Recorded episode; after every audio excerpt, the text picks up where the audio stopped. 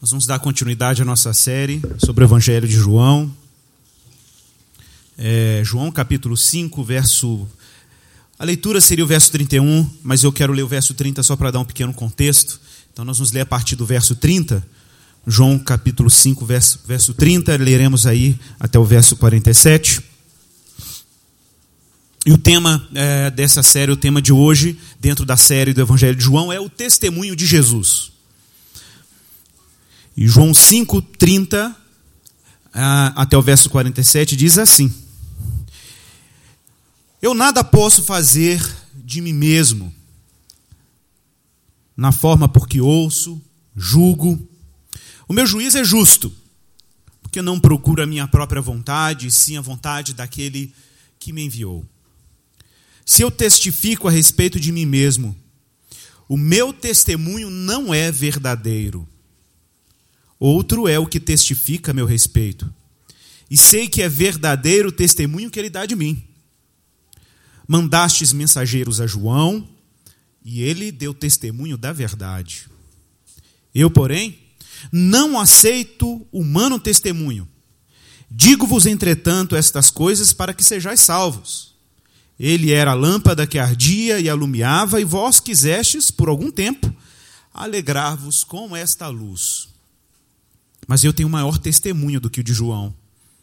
Porque as obras que o Pai me confiou para que eu as realizasse, essas que eu faço testemunho a meu respeito, e testemunho a respeito de que o Pai me enviou. O Pai me enviou, e esse mesmo é o que tem dado testemunho de mim. Jamais tendes ouvido a sua voz, nem visto a sua forma.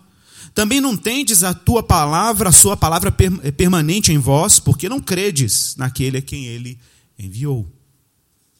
Examinais as Escrituras, porque julgais ter nelas a vida eterna, e são elas mesmas que testificam a respeito de mim. Contudo, não quereis vir a mim para terdes a vida. Eu não aceito glória que vem dos homens. Sei, entretanto, que não tendes em vós o amor de Deus. Eu vim em nome de meu Pai, e não me recebeis. Mas se outro vier em seu próprio nome, certamente o recebereis. Como podeis crer, vós os que aceitais glórias, glória uns dos outros e contudo não procurais a glória que vem do único Deus? Não penseis que eu vos acusarei perante o Pai. Quem vos acusa é Moisés, em quem tendes firmado a vossa confiança. Porque se de fato cresceis em Moisés, certamente também creríeis em mim, porquanto ele escreveu a meu respeito. Se, porém, não credes nos seus escritos, como crereis nas minhas palavras? Amém, Senhor. Nos ajude. Nós precisamos de Ti, Senhor. Nós precisamos da Tua graça, do Teu amparo, da Tua ajuda. Que o Senhor nos encha do Teu Espírito. Que o Senhor ilumine o nosso coração com graça e com a verdade renova o coração desse que escuta a tua palavra. Aquece o nosso coração com teu espírito. Nos dê sobriedade, clareza, nitidez. Não nos deixe confundidos. Escuta o clamor dessa alma, desse coração. Escuta, escuta, Pai, o gemido inexprimível do teu espírito, o espírito de adoção que clama em nós dizendo: Abba. Que o Senhor nos ilumine com a tua verdade, a tua palavra é a verdade, o teu evangelho é a verdade, Jesus Cristo é a verdade. Que o Senhor nos dê a graça de vermos Jesus e a tua glória nele com um pouco mais de cor, com um pouco mais de claridade, clareza, nitidez. O Senhor nos dê essa graça, Senhor, de percebermos no corpo humano de Jesus a tua glória. Que o Senhor esteja conosco como igreja, nos ajudando a ouvir a tua palavra. Transforma as nossas vidas. Transforma, Pai, de modo que Cristo seja glorificado em nós também. É a nossa oração em nome de Jesus. Amém. Amém. Irmãos, capítulo 5 de João, ainda é dentro de uma série de afirmações que Jesus fala sobre o seu testemunho.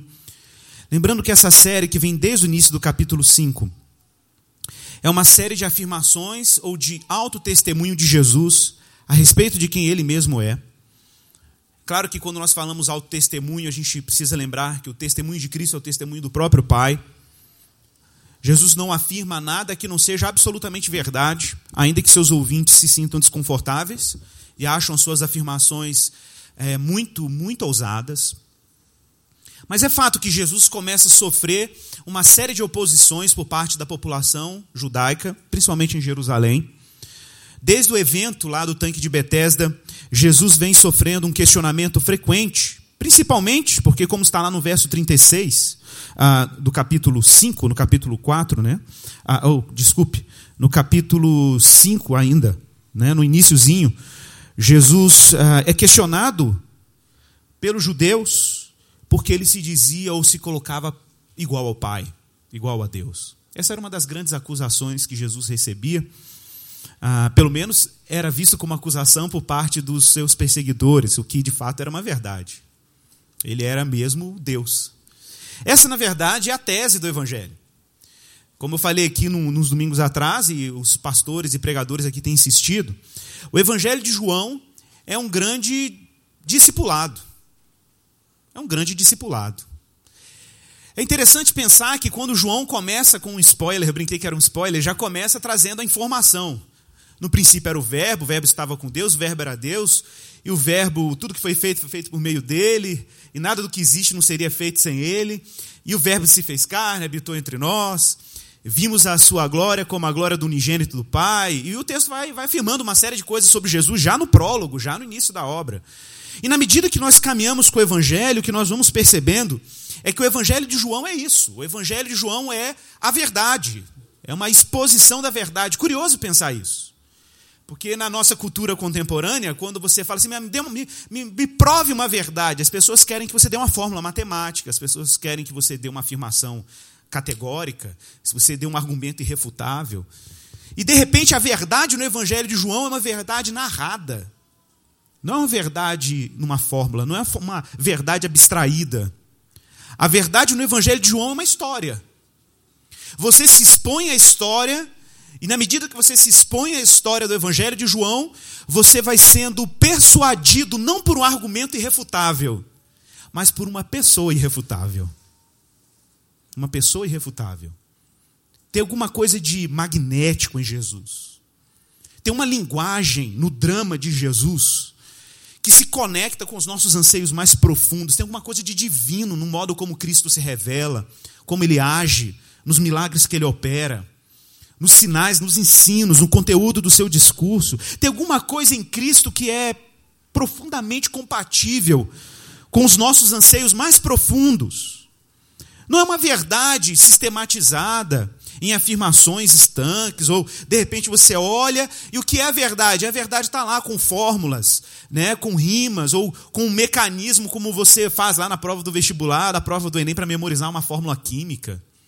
Não. A verdade a respeito de quem é Jesus, ou se Jesus é a verdade, é uma verdade dramatizada, afinal de contas, ele fez carne, habitou entre nós, virou gente então a melhor forma de compreender Jesus é compreender Jesus nesse drama humano, nesse drama da sua humanidade, de uma divindade na humanidade. E é isso que faz todo sentido quando a gente se expõe ao Evangelho. E Jesus está dizendo: olha, eu estou dando vários sinais. E os meus sinais são sinais do meu Pai que testificam a respeito de mim. Jesus precisa deixar claro que o seu testemunho é autêntico e que a glória que está nele é autêntica.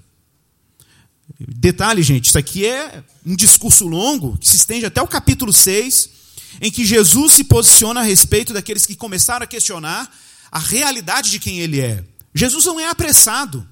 Jesus não está preocupado em dizer afirmações muito claras sobre quem ele é. Jesus deixa a própria história, o próprio drama se descortinar diante dos discípulos, para que os discípulos tenham seus olhos dilatados em relação à realidade de quem é Jesus. Irmãos, o próprio apóstolo João diz isso no final do seu evangelho. Aí realmente é um spoiler.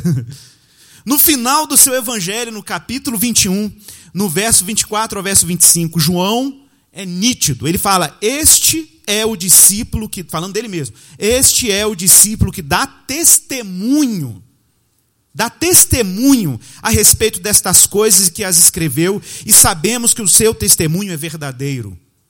Há, porém, ainda muitas outras coisas que Jesus fez, mas se todas elas fossem relatadas uma por uma, creio eu que nem no mundo inteiro caberiam os livros que seriam escritos. Irmãos, quando nós falamos do testemunho, é engraçado porque na atual conjuntura cultural que nós temos hoje, no atual mundo que nós vivemos, quando nós falamos de evidências históricas, as pessoas usam, quem é da área de história sabe disso, a historiografia contemporânea fala disso, que quando você vai falar de história, você tem que recorrer a fontes históricas, você tem que ter fatos documentados para comprovar um determinado evento. Hoje existe uma discussão, tem microhistória, tem um monte de coisa aí.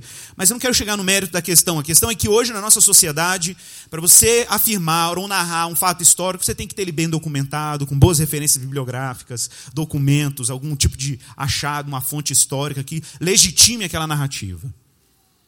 O que é interessante é que na época de Jesus, o critério se um fato era verídico ou não era diferente.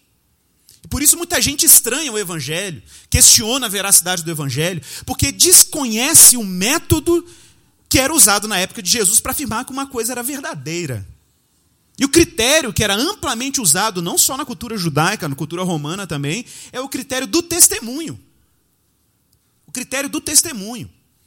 Se você tinha um número razoável de pessoas, de acordo com a lei judaica, duas ou três testemunhas, mas esse número era muito maior no caso de Jesus, de pessoas que deram testemunho das obras, dos feitos e daquilo que Cristo realizou, dos seus ensinos, isso era suficiente. Era testemunho suficiente para você reconhecer que aquilo era verdadeiro. Porque o testemunho era um testemunho de gente viva, era um testemunho de gente que viu, ouviu e testemunhou, ou que a sua obra e a sua existência continuam dando testemunho dessa realidade. É curioso, John Piper escreveu um livro um tempo atrás, chama Um Homem Chamado Jesus Cristo, um livro que está esgotado. Mas é interessante que no início dessa obra o Piper fala o seguinte: ora, se Deus é um Deus que quer se revelar ao homem, se Deus é um Deus que quer se relacionar com as suas criaturas, ele deve ter criado um meio para que todos os homens, ou que alguns homens, ou que pelo menos seres humanos de todo tipo de classe social e nível intelectual pudessem compreender que ele é a verdade. Tem que ter alguma coisa em Cristo, ou no modo como Deus se revela, que é suficiente, suficientemente persuasivo para fazer pessoas que são altamente intelectuais, até as mais ignorantes, olharem para Cristo e reconhecerem Ele a verdade. E não é necessariamente um critério intelectual. Você podia falar, ah, eu podia criar um argumento histórico, arqueológico, para provar a existência de Deus. Legal. Mas aquele irmãozinho que mora lá numa vagem de rio no interior da floresta amazônica não vai ter nem repertório cultural para entender Cristo por esse critério. Concorda? Então tem que ter alguma coisa, alguma linguagem, tem que ter um meio pelo qual Deus se torna conhecido e que seja eficiente e que atinja todo tipo de gente, todo tipo de nível intelectual, todo tipo de extrato da sociedade, rico, pobre, ignorante, alienado, é, educado, não sei. O evangelho tem que ter uma capacidade de autoexplicação e de persuasão suficiente para que a pessoa olhe, escute, veja e diga: ele é a verdade. Ele é a verdade.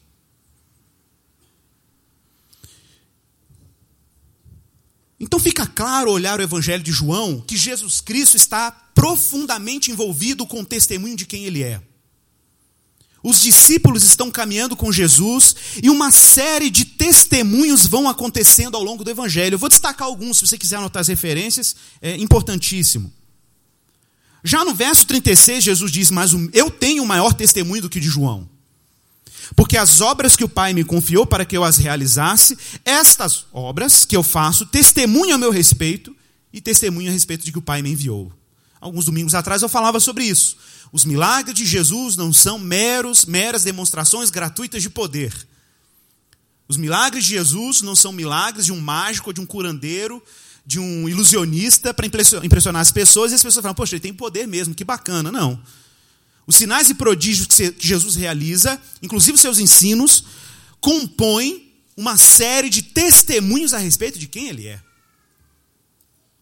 E ele deixa isso claro. As obras que eu faço são as obras que o Pai me deu poder para fazer, porque elas testificam a meu respeito. Elas dão testemunho da realidade de quem eu sou. Lembrando que quem Jesus é está lá em João. Tá, vamos ver algumas pistas, alguns sinais no Evangelho de João que dão testemunho de Jesus. Eu vou citar aqui pelo menos indivíduos que viram quem Jesus era por algum evento e deram testemunho sobre alguma coisa que Jesus era. E lembre-se, os discípulos estão acompanhando cada um desses eventos, e esses eventos vêm dando testemunho sobre quem Jesus é, e os discípulos estão sendo instruídos nessa realidade. A ironia é que tem gente que não está andando com Jesus, está sacando a coisa antes dos discípulos. e é isso que Jesus está tentando apontar para os discípulos. Vocês ainda não creram. Em vários momentos ele fala: vocês ainda não creram. João capítulo 1, primeiro testemunho. João capítulo 1, verso 29. O testemunho de João Batista. Jesus está, João Batista está falando, olha, o pessoal perguntando, você é o Messias? Você é o Cristo? Quem que você é? Ele fala assim, eu sou só aquele que veio para preparar o caminho do Senhor. Eu sou, eu não sou a luz, eu não sou o Cristo. E aí no dia seguinte, diz o texto, que João viu Jesus chegando para ser batizado e ele dá um testemunho, primeiro testemunho. Ele diz: Eis o Cordeiro de Deus que tira o pecado do mundo. Opa! Então aquele jovem galileu de 30 anos era mais do que um jovem galileu judeu de 30 anos. Tem alguma coisa nele que é mais do que isso. E João já dá o primeiro testemunho. Ele é o Cordeiro de Deus que tira o pecado do mundo. Segundo testemunho, Capítulo 1 ainda, verso 49, Natanael, discípulo de João Batista, Jesus diz para Natanael que o viu sentado debaixo de uma figueira, ele fica impressionado com isso, e olha a velocidade com que ele reconhece quem Cristo é. No verso 49, ele diz: Mestre, Natanael, tu és o filho de Deus, tu és o rei de Israel. Segundo testemunho. Terceiro testemunho, Nicodemos, um rabino fariseu respeitado, com alta reputação entre os israelitas, mas cheio de timidez religiosa, entre aspas, né? chegando de noite para ter com Jesus, para que ninguém o visse, mas profundamente intrigado com aquela personalidade de Jesus, de ser um homem que fazia tantos sinais e prodígios. E ele diz claramente, João capítulo 3, verso 1, Rabi, sabemos que és mestre vindo da parte de Deus, porque ninguém pode fazer esses sinais que tu fazes se Deus não estiver com ele. Outro testemunho, testemunho de um povo completamente alienado do que os judeus eram em termos culturais, étnicos e por aí vai, na relação que os judeus tinham com esse povo, era o testemunho dos próprios samaritanos. A mulher samaritana já disse que ele é um profeta, mas mais do que isso, lá no verso 41, capítulo 4 de João, verso 41, 42, depois que os samaritanos, a mulher samaritana dá testemunho de Jesus em Samaria, um grupo de samaritanos retornam até Jesus e dizem para ele: já agora não é pelo que essa mulher disse que nós cremos, mas porque nós mesmos temos ouvido e sabemos que este é o verdadeiramente, este é verdadeiramente o Salvador do mundo. Testemunho dos samaritanos. Olha, veja que interessante, na medida que a revelação de quem Cristo é, o testemunho sobre quem Cristo é, vai se desenvolvendo no texto bíblico, no Evangelho de João, no capítulo 6, verso 68 e verso 69, o apóstolo Pedro dá testemunho, finalmente, a respeito de quem Jesus é. Jesus dá palavras muito duras no capítulo 6, é um capítulo longo, mas um texto maravilhoso, em que ele diz que ele é o pão vivo que desceu do céu. Jesus é mais, mais explícito em relação a quem ele é, qual é a tarefa dele no mundo. E no final, quando ele diz que ninguém vem a mim se o Pai não o trouxer, uma palavra dura, os judeus não deram conta de ouvir, os fariseus não deram conta, o pessoal foi se dispersando. Tinha um grupo de discípulos com Jesus que se afastou, e aí ficou aquele gato pingado de discípulos, e a escola de Jesus era bem criteriosa. e de repente Jesus olha para os poucos que ficaram, e ele diz assim: E aí, vocês não vão embora também não? O método de crescimento de igreja de Jesus era impressionante, né? E aí, vocês não vão embora também não? e aí Pedro diz, João capítulo 6, verso 68, Senhor, para quem iremos?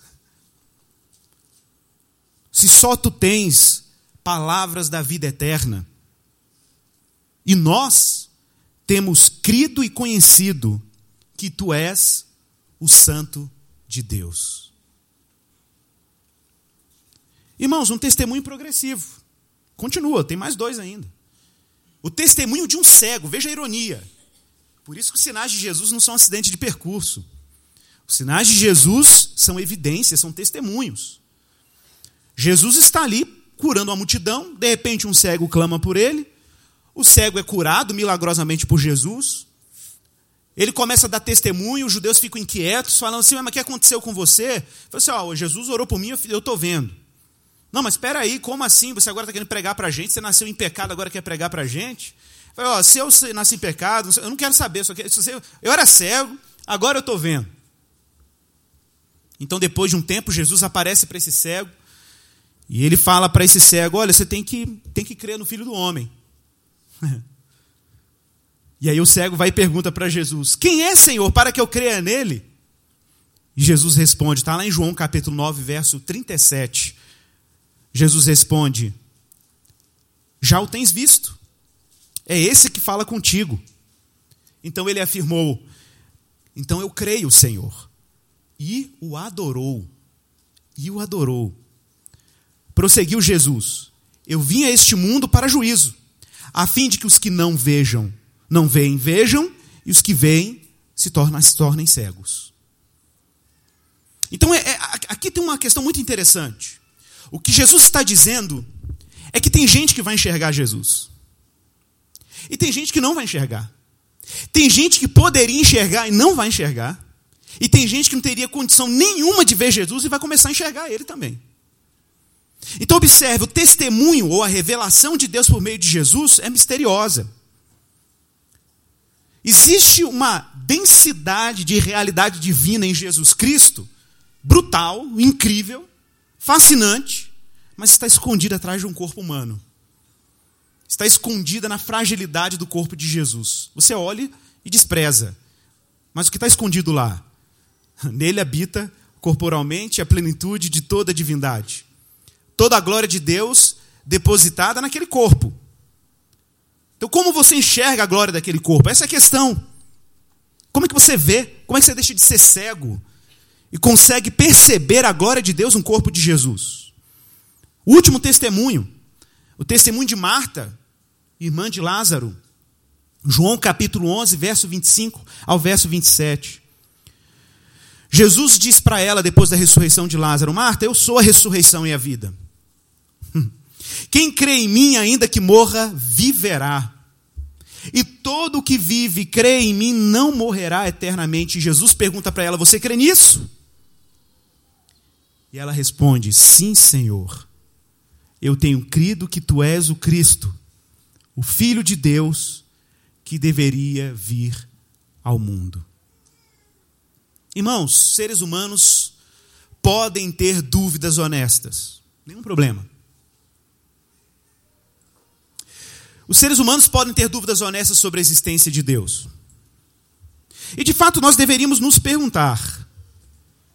Jesus diz claramente em João capítulo 5, verso 17 e verso 18: Meu pai trabalha até agora e eu trabalho também.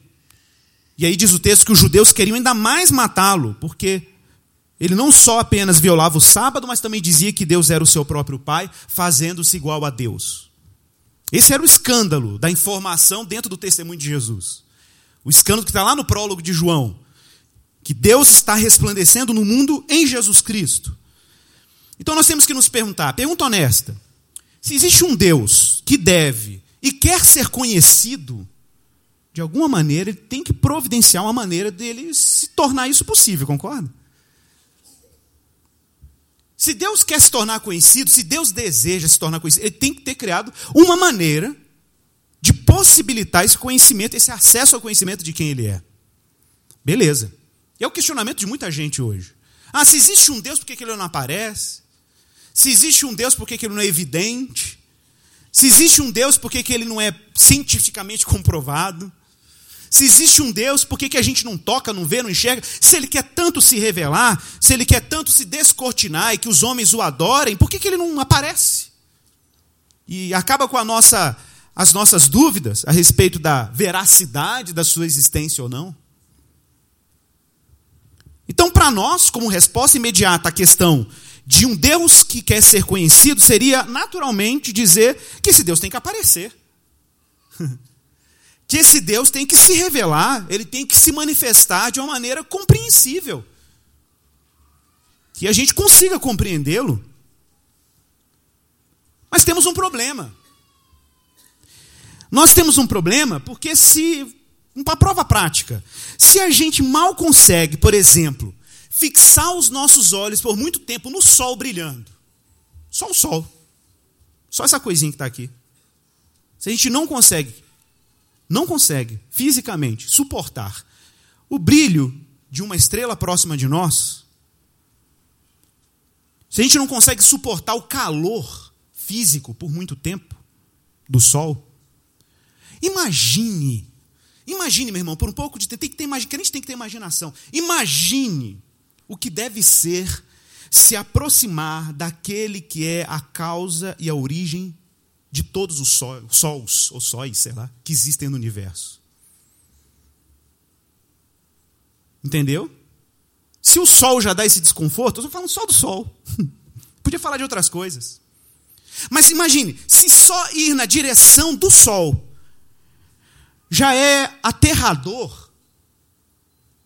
Entende? Imagine ir em direção àquele que é a causa de todo sol, de toda estrela, de toda, todo astro, de tudo que existe no universo conhecido ou não conhecido. Imagine o que é na direção, ir na direção daquele que é a causa de toda a complexidade no mundo material e do mundo humano, da vida humana. Imagine. Ir na direção dele. Parece simples, né? Ah, se Deus quer ser conhecido, que ele apareça. A gente não sabe o que fala. A gente não sabe o que fala. Que Deus é esse que você acha que o cristão crê? Então nós temos um problema.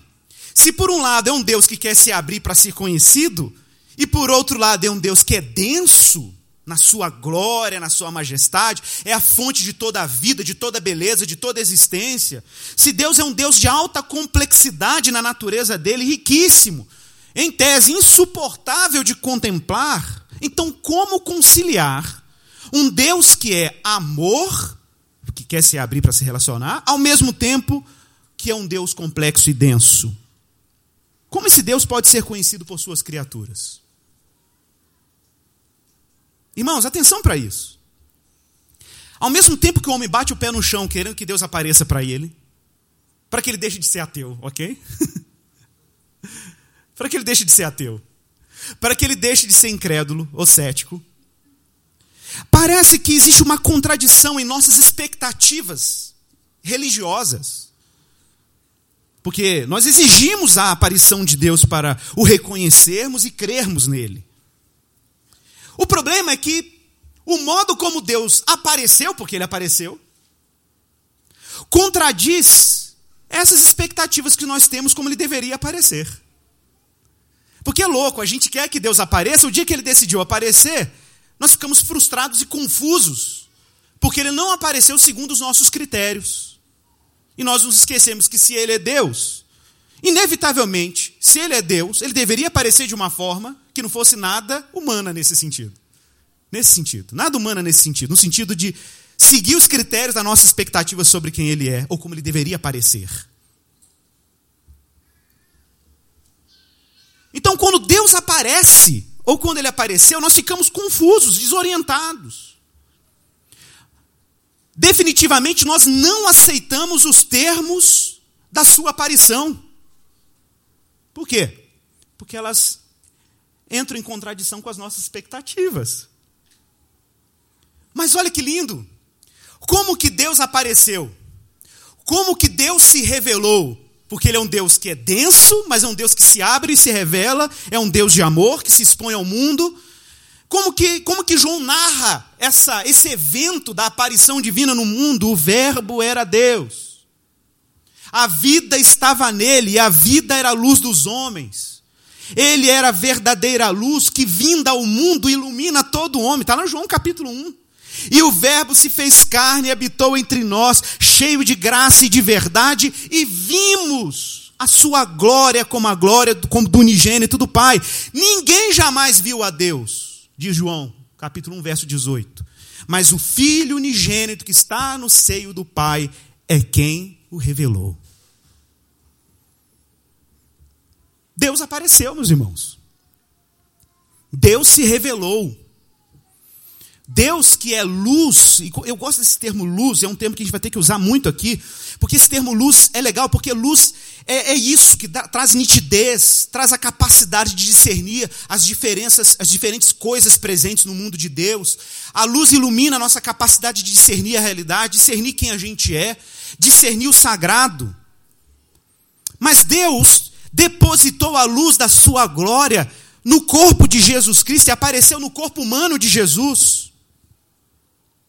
e vimos a sua glória como a glória do unigênito do Pai. Ele era a luz dos homens, a verdadeira luz.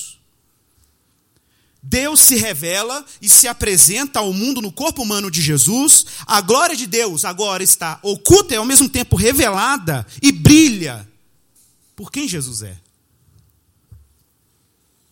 C.S. Lewis, no livro dele, The Problem of Pain, em português tem, né, esse livro? Problema do Sofrimento, tem em português. A C.S. Lewis diz o seguinte, é que eu li ela na versão em inglês, e o texto diz o seguinte, olha que interessante. A história da encarnação do verbo de Deus se fazer carne habitar entre nós, ela, ela não é transparente à razão humana. C.S. Lewis dizendo, nós não poderíamos tê-la inventado. Não, não, não, a gente não, tem, não dá conta de fazer isso. Se uma mensagem qualquer oriunda das profundezas da realidade, quisesse nos atingir, é de se esperar que encontrássemos nela essa imprevisibilidade. A imprevisibilidade que nós encontramos na fé cristã. Ela tem o toque de mestre, o sabor brutal e másculo da realidade que não foi encontrada por nós e, de fato, nem para nós e que é, nos é arremessada contra o rosto. O que, que o Lúcio está dizendo? É que quando você olha para o modo como Deus respondeu aos anseios humanos de uma aparição divina, Deus decidiu aparecer para os homens de uma forma tão imprevisível, de uma forma tão sui generis, tão absurda, Deus decidiu aparecer ao mesmo tempo que parece tão óbvia, né? Porque Deus, de alguma forma, parece. Não, como que Deus apareceria? Num corpo humano. Aí você fala assim, mas é tão óbvio que é assustador. ao mesmo tempo que é imprevisível. E quando você observa para isso acontecendo, como diz o César Luiz, tem um toque de mestre nisso.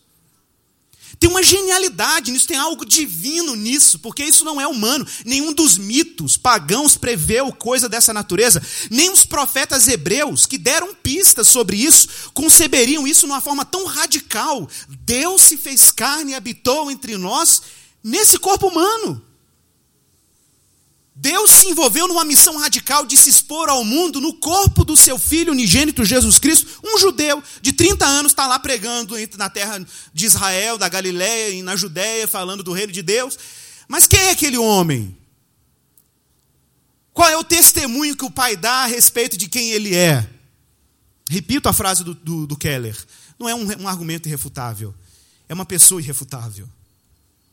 Tem que olhar para o drama dele para enxergar quem ele é tem que se expor à boa nova, ao evangelho, para perceber a grandiosidade dele, porque a linguagem com que Deus comunicou essa verdade não se dá simplesmente numa série de frases, se dá dentro de um drama. Eu olho para Jesus e de repente a luz brilha.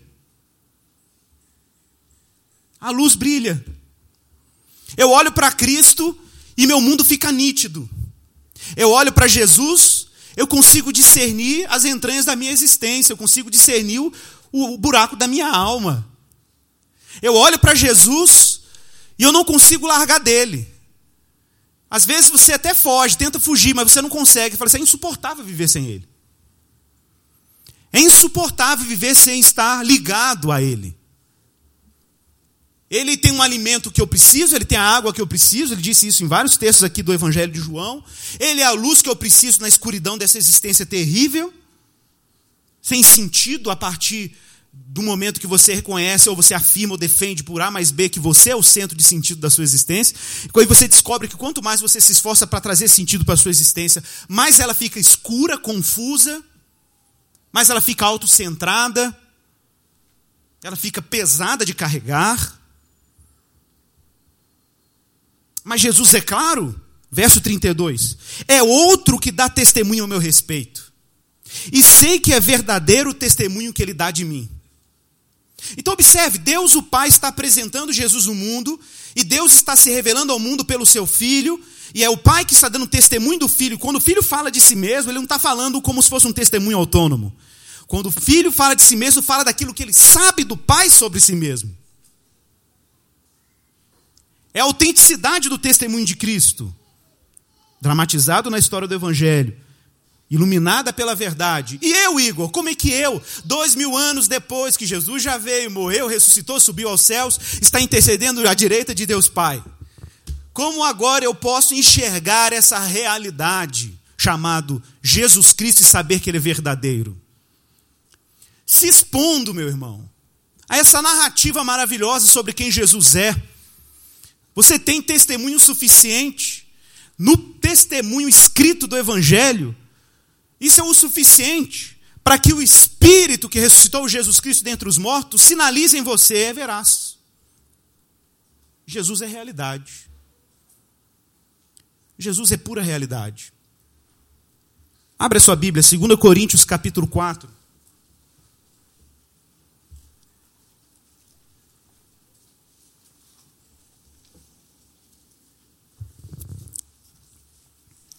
2 Coríntios, capítulo 4, verso 3.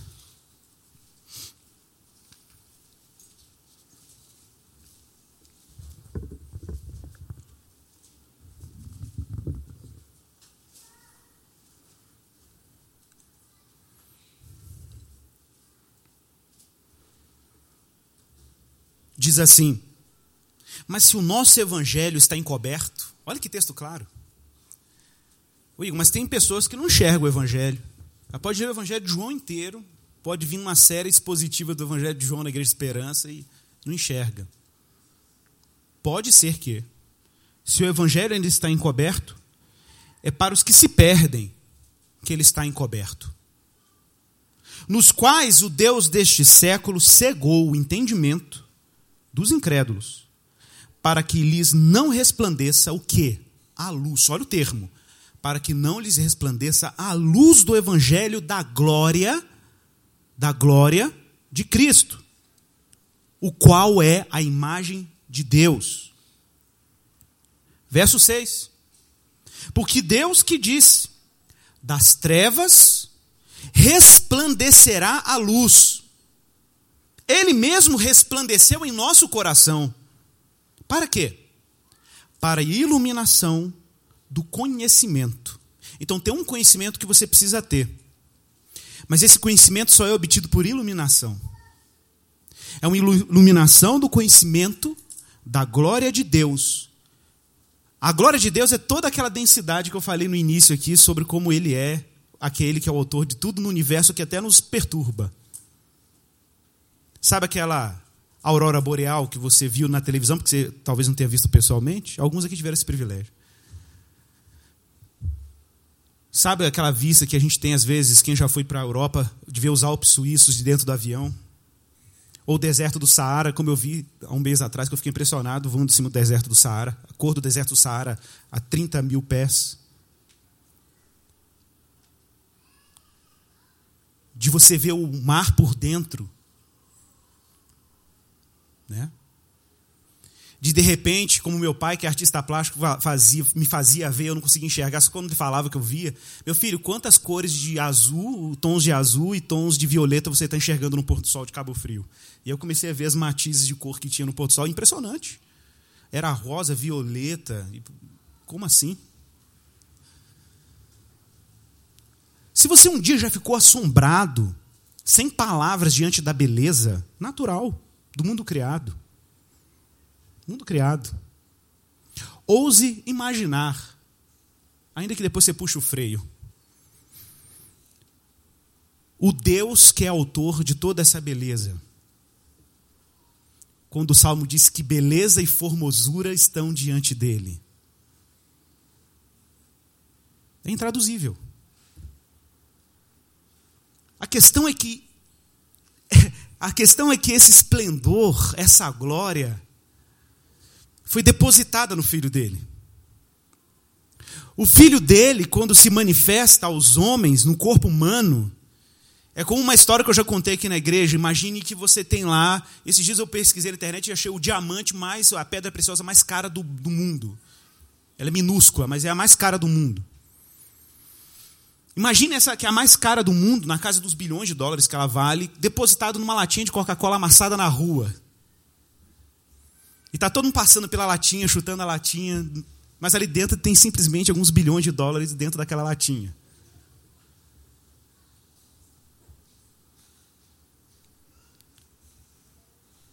Ah, é lixo. Uhum. Mas o que está depositado naquilo? Irmãos, é incrível. Quando Deus decidiu se revelar às suas criaturas, ele se revelou num corpo frágil, humano, ordinário, comum. Jesus seria um jovem ordinário, na casa dos 30 aos 33 anos, andando em Israel. Tudo bem, ele fazia sinais e prodígios, ele ensinava coisas extraordinárias, mas ainda era o menino de Nazaré. era o rapaz de Nazaré, o filho do carpinteiro. Mas foi lá, nesse corpo, que Deus fez residir a sua glória. Fez residir a sua majestade, beleza, formosura, estão tudo depositados nele. Então tudo que ele dramatiza, tudo que ele faz, tudo que ele opera, sinaliza sinaliza a glória para o qual o Senhor te chamou. A glória para o qual o Senhor te vocacionou a experimentar. Para a iluminação do conhecimento, olha como que o texto ficou claro, do conhecimento da glória de Deus. Onde que está a glória de Deus? Na face de Cristo. Na face de Cristo. Eu olho para a face de Cristo, eu desfruto de quem Cristo é. Como é que você reconhece a face de Cristo? Se expondo às narrativas de Cristo, se expondo à verdade de Deus estampada na obra de Jesus. E na medida que nós nos expomos à imagem de Deus estampada na face de Cristo, nós nos conformamos a essa imagem. Lembra de Moisés? Que subiu o Monte Sinai, ficou lá alguns dias e voltou com o rosto resplandecendo a ponto de ter que colocar um véu sobre o rosto, porque as pessoas não suportavam olhar para a sua face. Porque essa é a face de quem contempla a glória de Deus. Só que a glória de Deus não está no Monte Sinai, a glória de Deus está em Cristo. E como a nossa imagem, como que a nossa identidade é afetada por essa realidade, a realidade da glória de Deus, olhando para a face de Deus estampada em Jesus, a glória de Deus estampada na face de Jesus. Irmãos, por isso que nós insistimos na centralidade e na suficiência do Senhor Jesus Cristo. Porque toda a liberdade que nós precisamos, toda a plenitude que nós carecemos, todo alimento que nós realmente precisamos para matar a nossa fome está nele. Está em Jesus Cristo. Não é uma verdade que eu posso dar uma fórmula e você chegar a uma conclusão matematicamente precisa de que ele é pura realidade. Não. Você tem que se expor ao drama. Você tem que se abrir para esse drama. Você tem que ser exposto àquilo que Jesus é, aquilo que ele fez, aquilo que ele disse. E quando você ver o conjunto da obra, pela graça e por iluminação, você pode chegar à perfeita conclusão, como nós vimos nos vários testemunhos no Evangelho de João, de quem ele realmente é. Mas, Igor, hoje, como a gente é iluminado? Eu estou entendendo, é em Jesus, mas como eu me exponho à glória de Deus que está estampada na face de Jesus? Bom, eu vou ler um texto aqui, daqui a pouco, mas eu quero citar um outro anterior. Porque diz respeito ao que Jesus falou lá no verso 38 e verso 39, aí de João o capítulo que nós estamos estudando, capítulo 5. Jesus diz assim para os judeus: Também não tendes a sua palavra permanente em vós, porque não credes naquele a quem ele enviou. E ele diz: Examinai as escrituras, porque julgais ter nelas o quê? Vida eterna. Então olha para a escritura. E ele continua, verso 39. Examinai as escrituras, porque julgais ter nela a vida eterna, e são elas as Escrituras, que testificam de mim. Para você crer em Jesus, você tem que reconhecer o testemunho e a glória de Jesus. Interessante que nos versos seguintes vai falar da glória de Deus. Primeiro bloco do texto fala do testemunho, segundo bloco do texto fala da glória. Então você tem que ter o testemunho e tem que perceber a glória em Cristo. Nós vamos ver daqui a pouco um texto que casa esses dois elementos em Paulo. Mas antes eu quero lembrar de um evento em que, de repente, Deus aparece para umas pessoas só com as Escrituras. Um exemplo clássico, para mim, é o, a narrativa do encontro de Filipe com o eunuco, lá em Atos capítulo 8. Lá em Atos capítulo 8, está vindo lá um rei etíope, um príncipe, um sacerdote, não sei o que ele era exatamente, um oficial de Candance, lá na Etiópia. E ele está ali com o rolo do profeta Isaías dentro da sua carruagem, provavelmente indo para uma festa de peregrinação em Jerusalém. Os etíopes são é, historicamente reconhecidos como judeus negros, judeus africanos, cuxitas, como a gente fala em língua hebraica, e está indo lá para Jerusalém com o rolo do profeta Isaías. E lendo qual trecho, que para nós é o 53, naquela época não tinha capítulo e versículo, mas era o trecho de Isaías 53, que fala do servo sofredor, que ele foi ferido pelas nossas iniquidades, o castigo que nos traz a paz estava sobre ele, aquela coisa toda. Mas ele não entendia o texto. E Felipe, por graça e iluminação do Espírito, é impulsionado pelo Senhor, dizendo, e o Senhor diz para ele: Olha, vai lá, chega perto daquele homem e pergunta para ele se ele está entendendo o que ele está lendo lá. Aí ele chega perto, opa, dá licença aí, atrapalhar a sua leitura. O senhor está entendendo aí que está escrito nesse texto? Aí ele, rapaz, como é que eu vou entender se ninguém me explica? e aí Felipe começa a explicar o profeta para ele. E na medida que ele vai explicando, o, o, o, eunuco lá, o etíope, ele começa a ficar impressionado, porque ele vê claramente Jesus no texto de Isaías 53. Então ele vê uma água ali perto e pergunta para Filipe: Olha, tem aqui água, o que impede que eu seja batizado? Atos 8,36. Filipe respondeu: É lícito. Se crês de todo o coração, e respondendo, ele diz: Creio creio que Jesus Cristo é o Filho de Deus. É, é isso. É isso que o testemunho da Escritura faz. O testemunho da Escritura, operado pela glória de Deus e pela graça de Deus, o Espírito Santo, faz é isso. Ela produz uma confissão.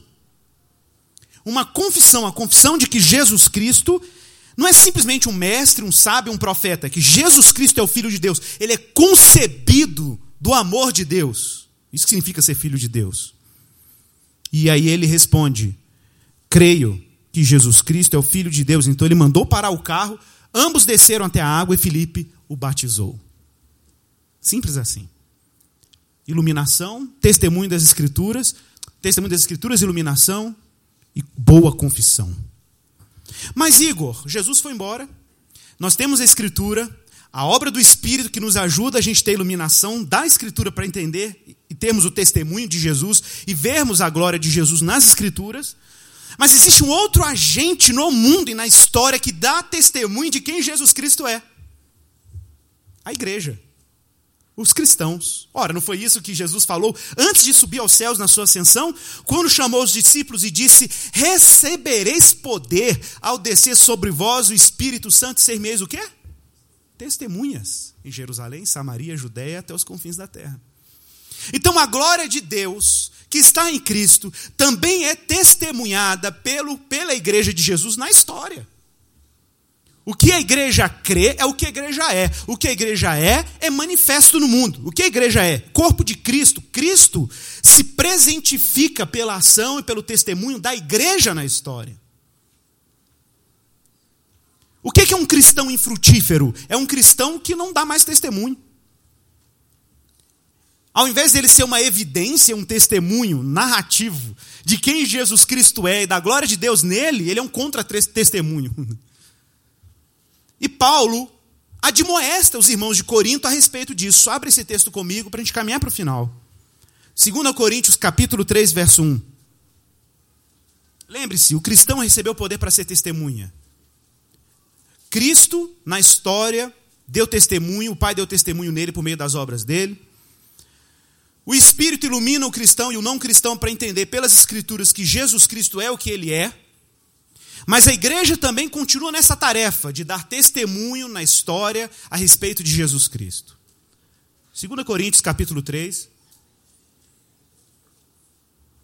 verso 1. Olha como é que é claro. Vamos acompanhar juntos essa leitura. Todo mundo com a Bíblia aberta. Olha como vai ficar claro.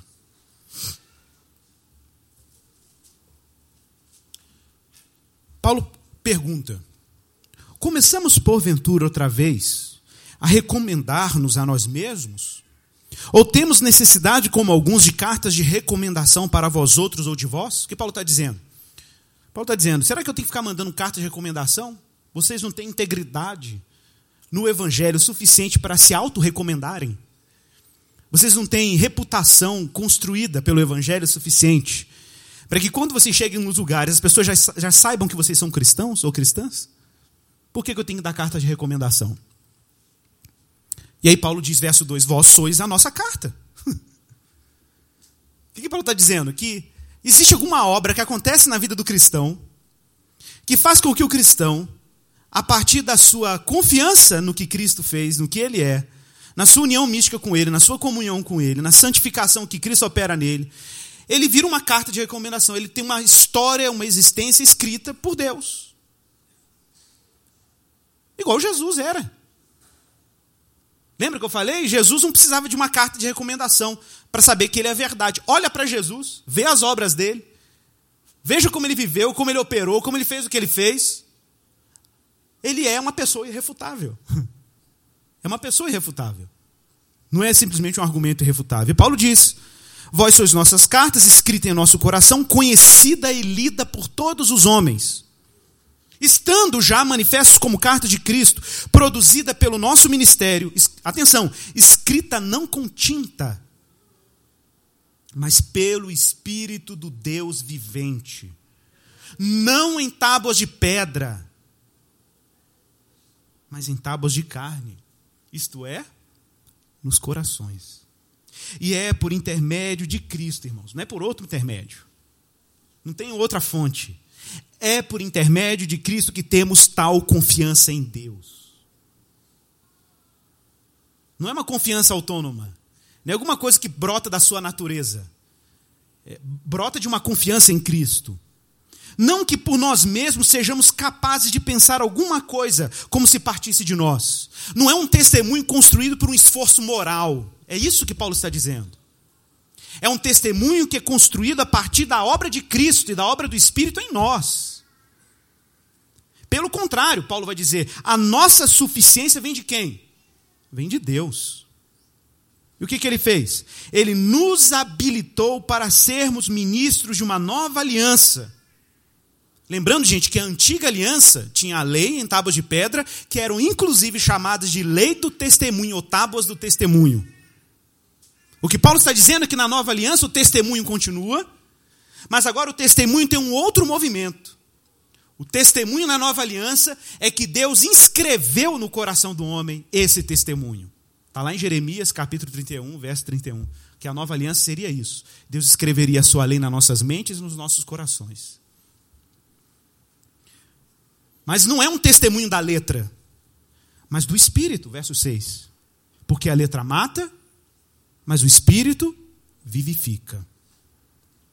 E se o ministério da morte, gravado com letras em pedra, se referindo aos Dez Mandamentos, se revestiu de glória, se aquele testemunho tinha glória, você via Deus naquele negócio, a ponto dos filhos de Israel não poderem fitar a face de Moisés, se referindo quando Moisés desce do monte com o rosto brilhando, depois de ver a glória de Deus lá no monte, por causa da glória do seu rosto ainda que desvanecente. E aí Paulo faz a comparação: olha, se aquele pacto, que era sombra, aquele pacto que era em tábuas de pedra, aquele pacto que era o pacto que condenava, o que dirá o novo pacto? Como não será de maior glória o ministério do Espírito? Porque se o ministério da condenação teve glória, em muito maior proporção será glorioso o ministério da justiça, se referindo à justiça que Cristo nos imputa na obra dele na cruz, o Cristo que é justo e justificador de muitos. Verso 10. Porque, na verdade, o que outrora foi glorificado nesse respeito já não resplandece. Paulo aqui está se referindo à glória que está desvanecendo do antigo pacto e à glória sobreexcelente que está se manifestando no novo pacto, na nova aliança. diante da atual sobreexcelente glória. Porque se o que se desvanecia teve sua glória, muito mais glória tem aquilo que é permanente. E aí ele diz: Tendo, pois, tal esperança, servimos-nos de muita ousadia no falar. Aí Paulo agora fala: Agora eu vou ser ousado. Paulo vai começar agora, gente, daqui para frente, se referir ao modo como os judeus liam as escrituras nas sinagogas. Os judeus abriam um rolo lá do Antigo Testamento e liam as escrituras hebraicas, como de praxe, como a tradição faz até hoje. A questão é a relação desse leitor com as escrituras. É isso que Paulo vai falar agora. E ele diz: Lembra que eu estou falando sobre iluminação e testemunho? Paulo diz assim: e não somos como Moisés. Olha a analogia que ele faz. E não somos como Moisés que punha véu sobre a face, para que os filhos de Israel não atentassem na terminação no que desvanecia. O que, que Paulo está dizendo? Para que os filhos de Israel não olhassem para uma glória que estava para acabar uma glória transitória. Verso 14. Mas os sentidos deles se embotaram. Deles quem? Dos leitores da antiga aliança, dos israelitas. Claro que aqui não é só os israelitas, de todo humano, quando lê as escrituras. O sentido deles estão embotados, o sentido deles estão confusos, está embaçado, você não enxerga. Pois até o dia de hoje, quando fazem a leitura da antiga aliança, se referindo à Bíblia hebraica, ao Antigo Testamento, o mesmo véu permanece, não lhe sendo revelado o quê? Que em Cristo esse véu pode ser removido. Como que o véu é removido para a gente perceber a glória de Deus na Escritura? Só em Cristo. Só Cristo pode providenciar o desembotamento, o desembaçamento da nossa capacidade de perceber nas Escrituras o testemunho de quem Cristo é. Verso 15. Mas até hoje, quando é lido Moisés, lembrando que Jesus falou no texto que nós lemos em João, que se o pessoal cresce em Moisés, eles teriam crido nele. Tá? E aqui Moisés tá, é, Paulo está falando do mesmo Moisés, ok? Mas até hoje, quando é lido Moisés, o véu está posto sobre o coração deles. Então é uma cegueira dos olhos e é uma cegueira do coração. Quando, porém, algum deles se converte ao Senhor, olha o que acontece. O véu lhe é retirado. Deus tira o véu. Ora, o Senhor é o Espírito. E onde está o Espírito do Senhor, aí há liberdade. E todos nós, todos nós, irmãos, Paulo está falando para a igreja, todos nós, com o rosto desvendado, contemplando como por um espelho a glória do Senhor, então a glória do Senhor está brilhando, nós olhamos para a Escritura e a glória do Senhor está resplandecendo de lá, na revelação de Jesus. O que acontece quando nós nos desfrutamos da revelação de Deus em Cristo nas Escrituras? com o rosto desvendado. Nós somos transformados. Irmãos, atenção para isso. Eu falei sobre isso aqui no domingo que eu preguei. Não subestime o poder transformador do Evangelho. Acredita, esse negócio muda a gente. Muda a gente. A gente não pode subestimar. Tem gente que desistiu. Ah, eu acho que esse negócio não dá certo, não. Não. Não subestime o poder transformador do Evangelho. Nós somos transformados de glória em glória. Você quer a coisa hoje, mas é de glória em glória. É de glória em glória que nós somos transformados na Sua própria imagem, que é Jesus, como pelo Senhor, o Espírito. Amém? Vamos orar.